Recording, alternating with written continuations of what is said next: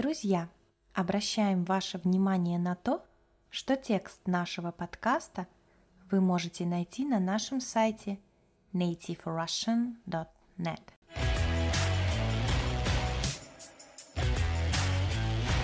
Всем привет! С вами Настя. Недавно с учеником мы обсуждали праздники в разных странах мира. Особенно интересно было узнать то, как отмечают Пасху в России. Мы уделили много времени этой теме. Прочитали статьи, выучили новые слова, связанные с пасхальной темой, а также выполнили упражнения. Мой ученик занимается со мной ежедневно через мессенджер. Каждый день я высылаю ему задание, которое можно выполнить в любое удобное время и выслать мне на проверку. Я даю свои комментарии и рекомендации. Заниматься иностранным языком каждый день по 20-30 минут очень эффективно. Один из учеников изучает русский язык таким способом уже почти полтора года. У него очень хороший прогресс. Ребята, у меня есть еще несколько мест на такие ежедневные занятия. Зарегистрироваться можно на нашем сайте nativerussian.net. Итак, в этом выпуске я расскажу вам о Пасхе. В 2022 году православная Пасха 24 апреля, в воскресенье. Чтобы подготовиться к этому подкасту, я использовала статью из газеты «Комсомольская правда». Пасха – самый главный, самый радостный и светлый праздник в христианстве. Это день, когда Христос, распятый за грехи всех людей, воскрес из мертвых. Это событие является основой христианской веры. Христос не имел личных грехов, поэтому после смерти его душа спустилась в ад, и ад не смог его удержать. Христос разрушил врата ада и полетел к Богу Отцу в рай. Так Он открыл дорогу на небеса для всех праведников, чьи души томились в аду. Праведник – это человек, который не совершает грехов. Друзья, я расскажу вам немного о Великом Посте, потому что верующие люди – готовятся к Пасхе очень основательно в течение всего Великого Поста. В подкасте вы услышите слово «седмица». Так православная церковь называет неделю, состоящую из семи дней. Великий пост длится почти полных семь седмиц, то есть недель, а именно 48 дней. В каждую седмицу верующие читают в церкви определенные молитвы и строго постятся. Из рациона исключаются мясо и птица, любые мясные продукты, молоко и кисломолочные продукты, в том числе сыр и сливочное масло, яйца – кондитерские изделия и алкоголь, кроме вина, в отдельные дни. На третью седмицу верующие погружаются в молитвенное воспоминание и осмысление креста как орудие спасения человечества.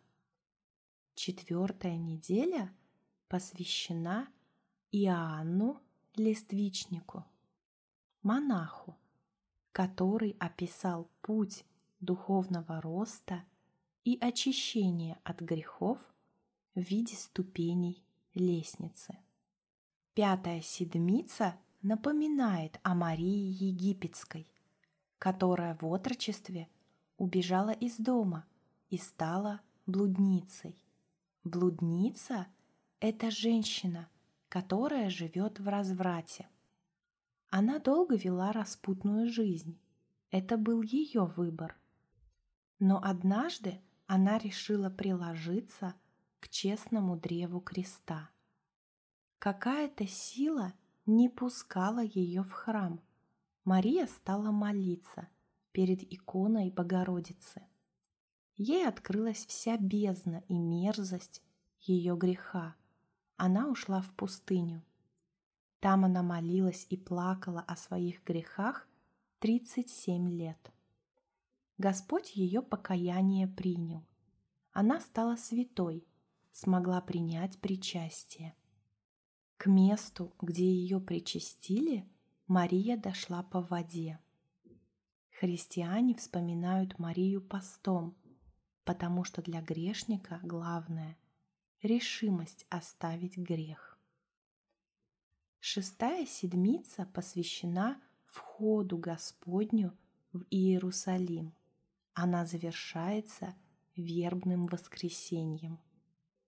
Седьмая неделя Великого Поста – страстная.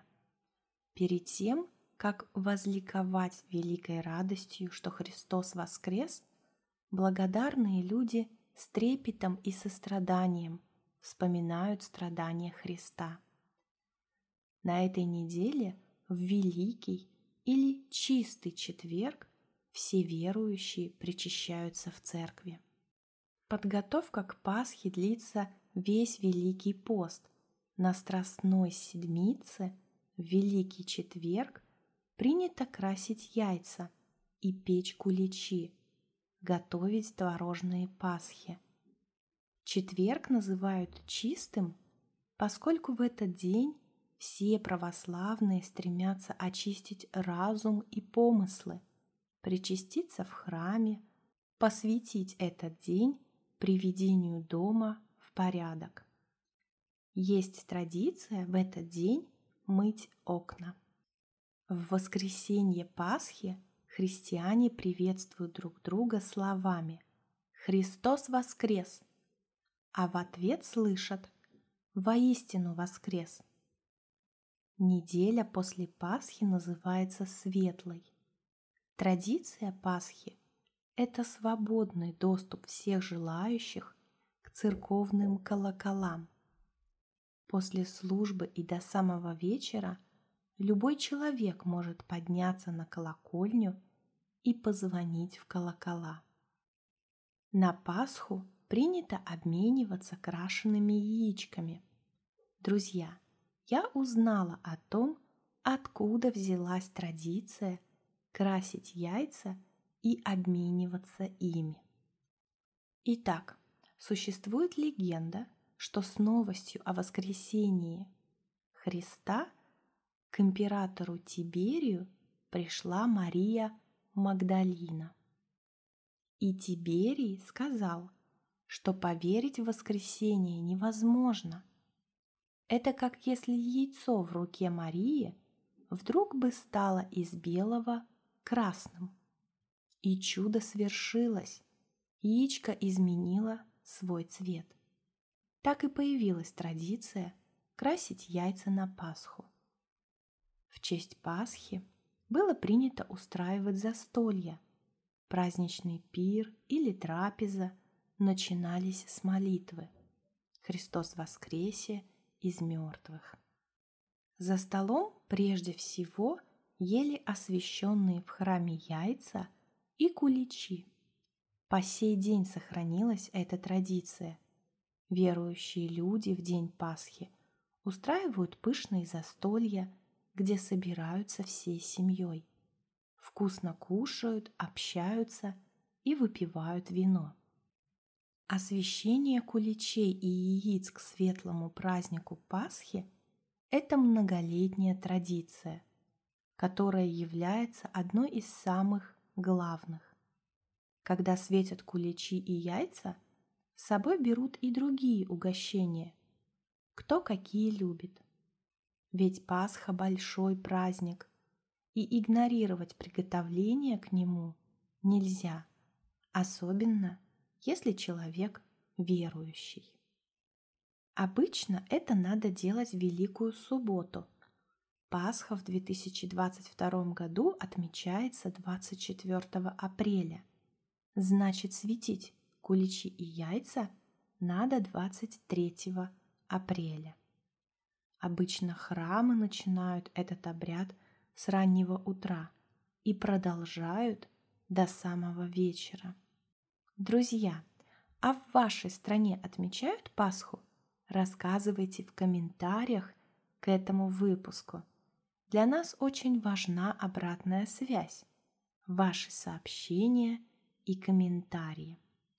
Еще раз хочу напомнить о том, что я с радостью возьму несколько учеников на ежедневные занятия русским языком через ваш любимый мессенджер.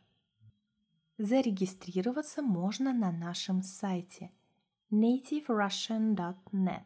Рада, что вы дослушали этот подкаст до конца. Уверена, что ваш русский язык будет становиться лучше, и совсем скоро вы сможете прекрасно разговаривать на нем. Спасибо за внимание, хорошего вам дня!